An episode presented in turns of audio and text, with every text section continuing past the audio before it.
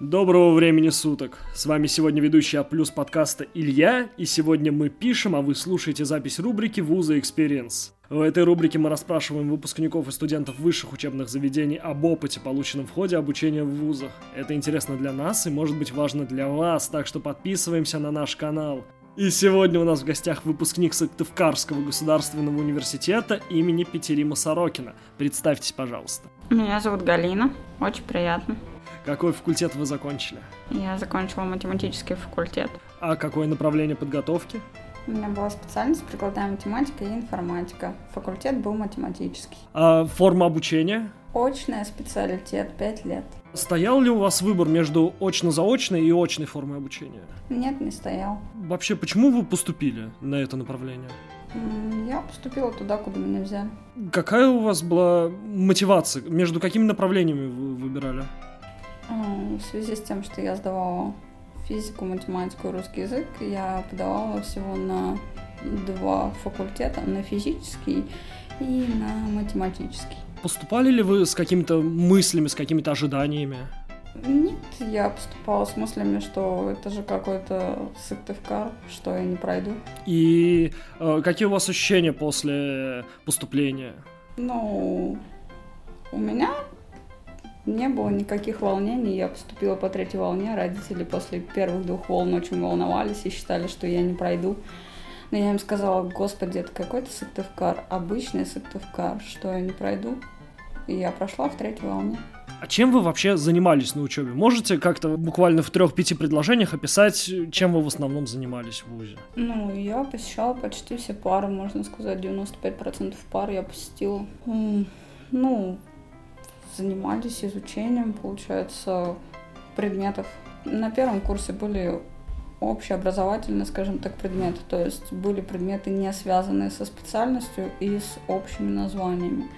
На втором и третьем курсе вводились достаточно много предметов, связанных с математическим уклоном. Было около восьми разных математик, скажем так, с разными направлениями и с разными уклонами. На четвертом курсе вводилось очень много программирования. То есть математика ушла на второй план, и пошло применение математики в программировании. Просто изучались на скорости за один курс очень много языков программирования. То есть просто база была дана по всем языкам программирования, а дальше просто было на твой выбор. То есть как бы ты изучаешь очень много языков программирования и дальше под себя выбираешь, на каком ты хочешь писать диплом. Ну, то есть и дальше, соответственно, занимаешься упорно только им и самоизучением, скажем так, больше. Ну, то есть куратору своему ты говоришь о том, что ты собираешься на этом языке программирования диплом писать, и, соответственно, у тебя и предметы как-то, и курсы подбираются под твою дипломную работу, и, ну, тебе помогают всеми силами. А на пятом курсе просто получается до первой сессии еще есть какие-то пары, потом идет практика производственная около месяца, может быть. Ну, сам выбираешь место, где будешь практику проходить. И потом уже после Нового года чисто подготовка диплома и диплом. Ну, не ходишь никуда ни на пары, ничего такого. Только ходишь к куратору, если тебе нужно что-то уточнить или что-то, какая-то помощь, консультация по диплому. Если тебе такая консультация не нужна, в принципе, можешь как бы поехать домой, поехать отдыхать, заниматься своими делами, то есть лишь бы диплом был написан в нужный срок. А что для вас было самым главным в обучении? Для меня самым главным было в обучении, скажем так, узнать что-то новое, интересное, ну, то есть как бы изучить тот материал, который мне интересен настолько хорошо, насколько это возможно в рамках данного вуза. Если же материал мне был не особо интересен, я просто занималась банальным посещением пар. Оценка ради оценки, скажем так, чтобы она не испортила мне диплом. Но на самом деле там не сильно сложно, скажем так, было получить какие-либо оценки, если ты умеешь слушать, умеешь понимать, и ходишь, скажем так, на предметы и не конфликтуешь с преподавателями. А помимо пар, может быть, вас интересовал какой-то вид активности в ВУЗе? Что вообще ВУЗ предлагал помимо пар? Помимо пар было очень много всяких видов деятельности. Ну, как во всех, мне кажется, вузах была спортивная деятельность, творческая деятельность, всякие там танцевальные кружки, КВН э, и так далее, так далее. Ну, то есть как бы э, кружок журналистики. Можно было поехать э, в лагерь, быть, получается, вожатым у детей. Можно было стать, скажем так, Блин, не знаю, какой раз. Ну, ладно. Попробуйте примерно посчитать, сколько времени или и сил, и ресурсов в процентах у вас уходило на учебу, и сколько э, ресурсов на все остальное. Ну, на самом деле у меня очень много сил и энергии, и меня хватало везде и всюду, скажем так. Я успевала ходить и на тренировки, и заниматься своими делами, и решать какие-то проблемы по учебе, и всякими разными делами заниматься. Учеба у меня занимала, наверное, около 30% моего времени, скажем так, от вообще всего. Уходила на учебу, на какую-то подготовку. 70% у меня было времени свободного, и я занималась тем, что мне интересно помимо учебы. Получали ли вы какие-то стипендии от вуза? Да, я получала стипендию. Стипендии, если ты не получаешь тройку сессию, скажем так, и сдаешь все зачеты и экзамены вовремя, Э, составляла 2200 рублей на момент 2009 года. Ну, скажем так, в сравнении с моими одноклассниками, которые учились в Петербурге и получали за те же оценки 1500, я считала, что я неплохо получаю. Но если я получала повышенную стипендию, допустим, заканчивала на одни пятерки экзамен, то это уже была стипендия 4500 рублей. Вау! А можно было получить от вуза какие-то другие деньги?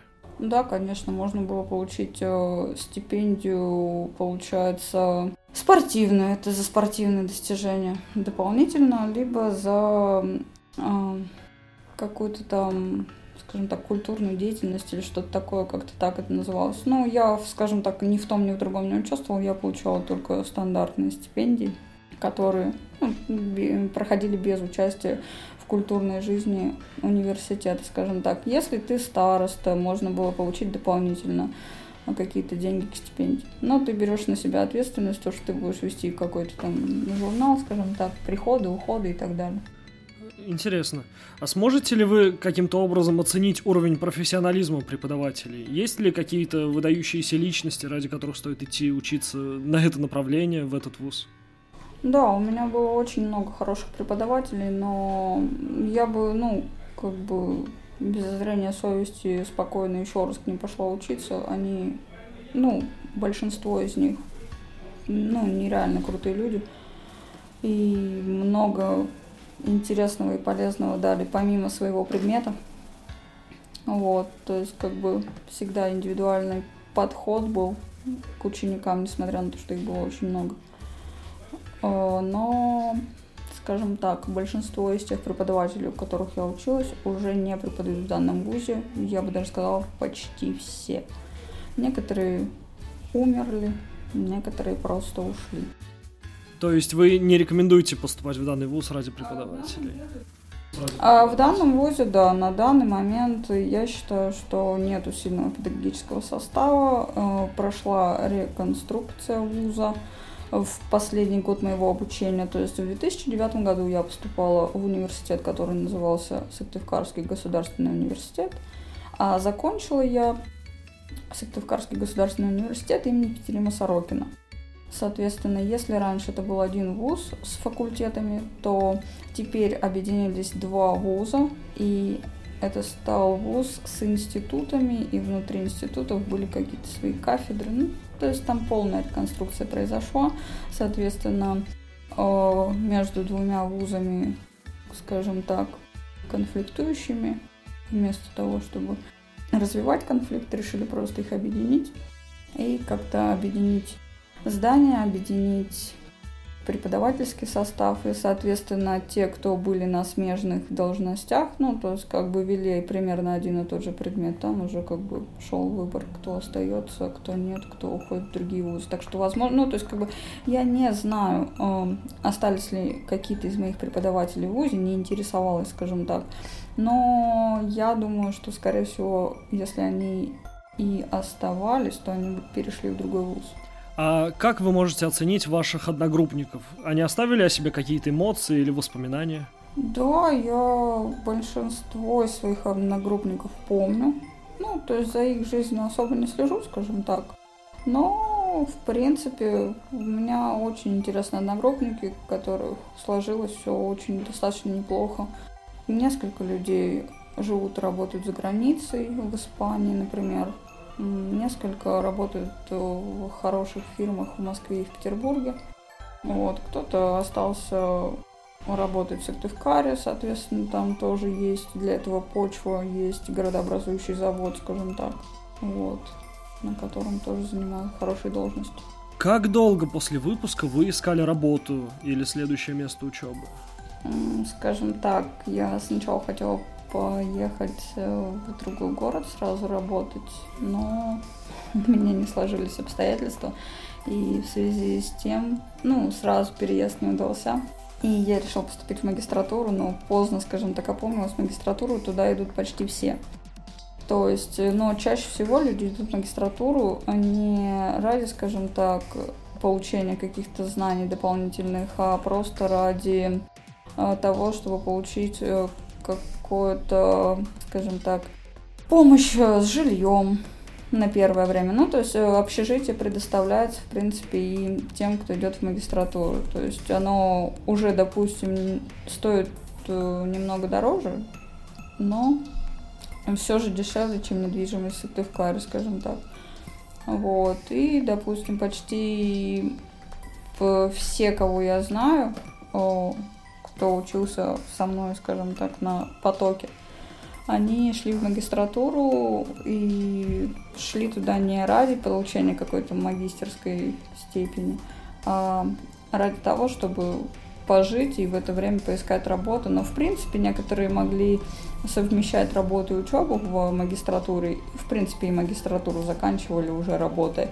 К этому всему лайтово относятся, когда ты поступаешь в магистратуру и спокойно закрывают глаза на то, что ты в какие-то моменты пропускаешь пары, скажем так. Главное посещать сессии и сдавать экзамены. То есть а знаний, я думаю, для этого достаточно, особенно если ты уже работаешь. Ну ладно, прошлое это прошлое, а поговорим сейчас о настоящем. Как у вас сейчас с работой? Есть ли она и насколько она соответствует профилю подготовки? На данный момент у меня есть работа. Моя работа, я руководитель отдела технической поддержки, скажем так, руководитель первой линии помощи пользователям с компьютерами, скажем так, и с сетью, и со всем программным обеспечением, которое находится в моей организации. Ну, я считаю, что я пошла по специальности. У меня в моей трудовой книжке нет еще ни одной работы не по специальности.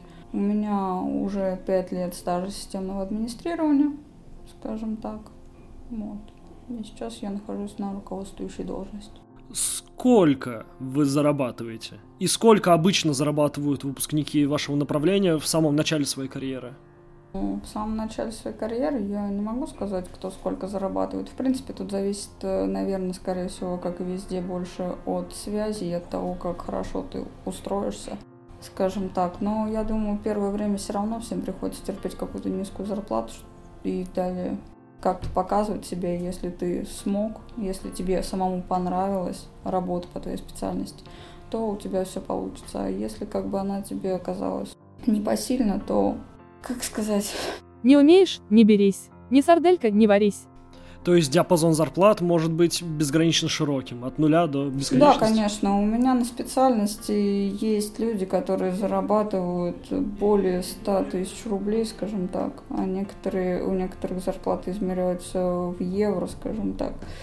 И эти зарплаты тоже достаточно крупные, потому что они пошли в сферу программирования, скажем так, не, не компьютерной архитектуры и так далее, а все-таки они занимаются кодом. Некоторые занимаются веб-программированием, некоторые непосредственно программированием на C. А как вы думаете, сейчас вы используете профессиональные навыки, которые дал вам ВУЗ, и насколько много этих навыков вам ВУЗ дал? На самом деле я использую, наверное, процентов 10 навыков, полученных в ВУЗе, потому что ВУЗ мне все-таки давал больше, скажем так, он больше развивал логическую часть мышления, чтобы была возможность решать любые задачи и проблемы, независимо от сферы. То есть это скорее какие-то общие непрофессиональные навыки? Да, ну профессиональные навыки тоже были даны, но, скажем так, я из тех людей, которые в этом плане не оценили ту профессию, которую я могу, скажем так, освоить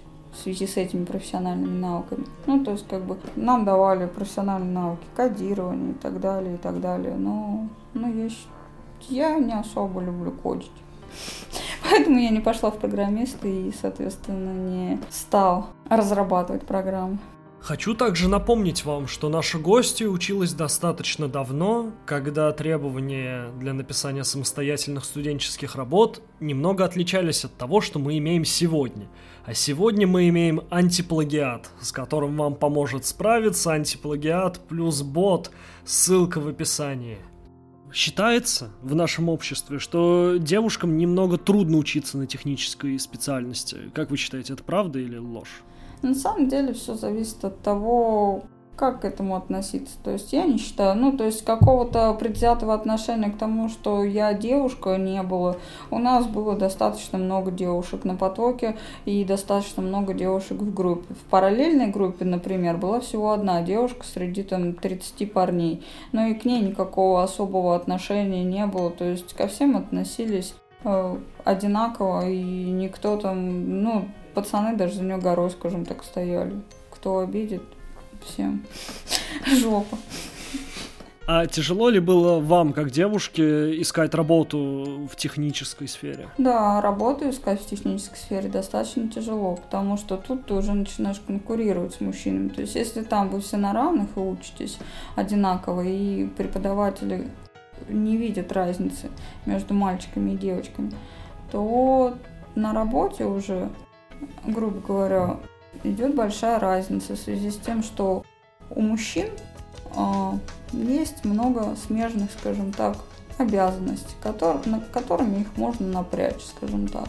Если девушку не заставят там выгружать оборудование какое-то, закупленное компанией и так далее, и так далее, то мужчину всегда можно попросить это сделать. Если мужчину можно попросить залезть наверх и повесить камеру, то девушку уже как-то неохота просить это делать. Хотя я могу это сделать, и я на всех собеседованиях говорю, не нужно смотреть, что я девушка, я и камеры вешал, и сетку сама прокладывала, и утру нос любому вашему пацану, если нужно будет. Такая риторика помогает? Да, помогает. Как видите, я устроилась на работу. И а... работаю. А как много ваших одногруппников пролетели мимо технической сферы и сейчас работают где-то в другой сфере? О, таких одногруппников немного, я думаю, процентов 20, наверное, из всех, из всей группы. Но они изначально были, скажем так, думали о другом, скажем так, во время учебы и уже изначально получали образование только ради образования ради записи, скажем так, в дипломе, что у них есть вышка и есть, а какая уже было неважно.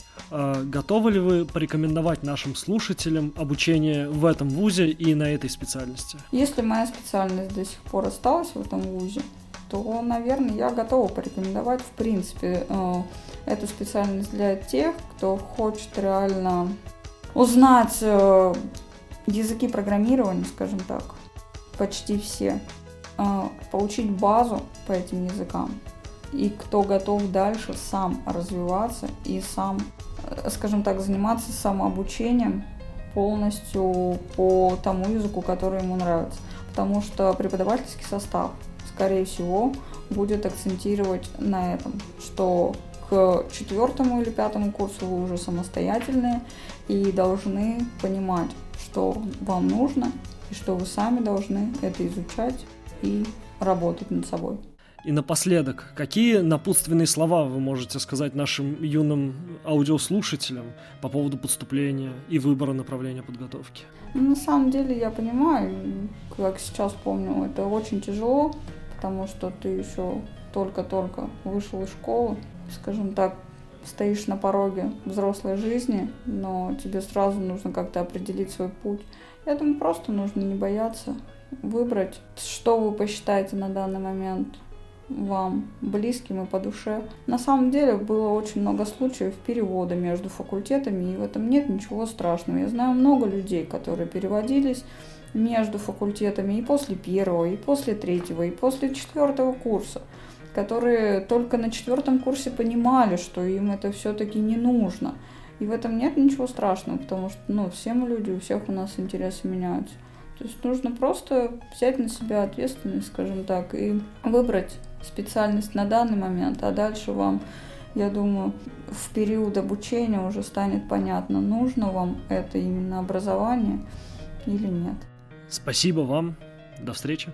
Спасибо, до свидания. А вы, дорогие слушатели, тоже можете когда-нибудь стать нашими гостями. Для этого всего лишь нужно в описании найти наш контактик и написать нам. Возможно, мы запишем интервью и с вами. А сейчас не забывайте подписываться и ждать следующего выпуска. Пока-пока.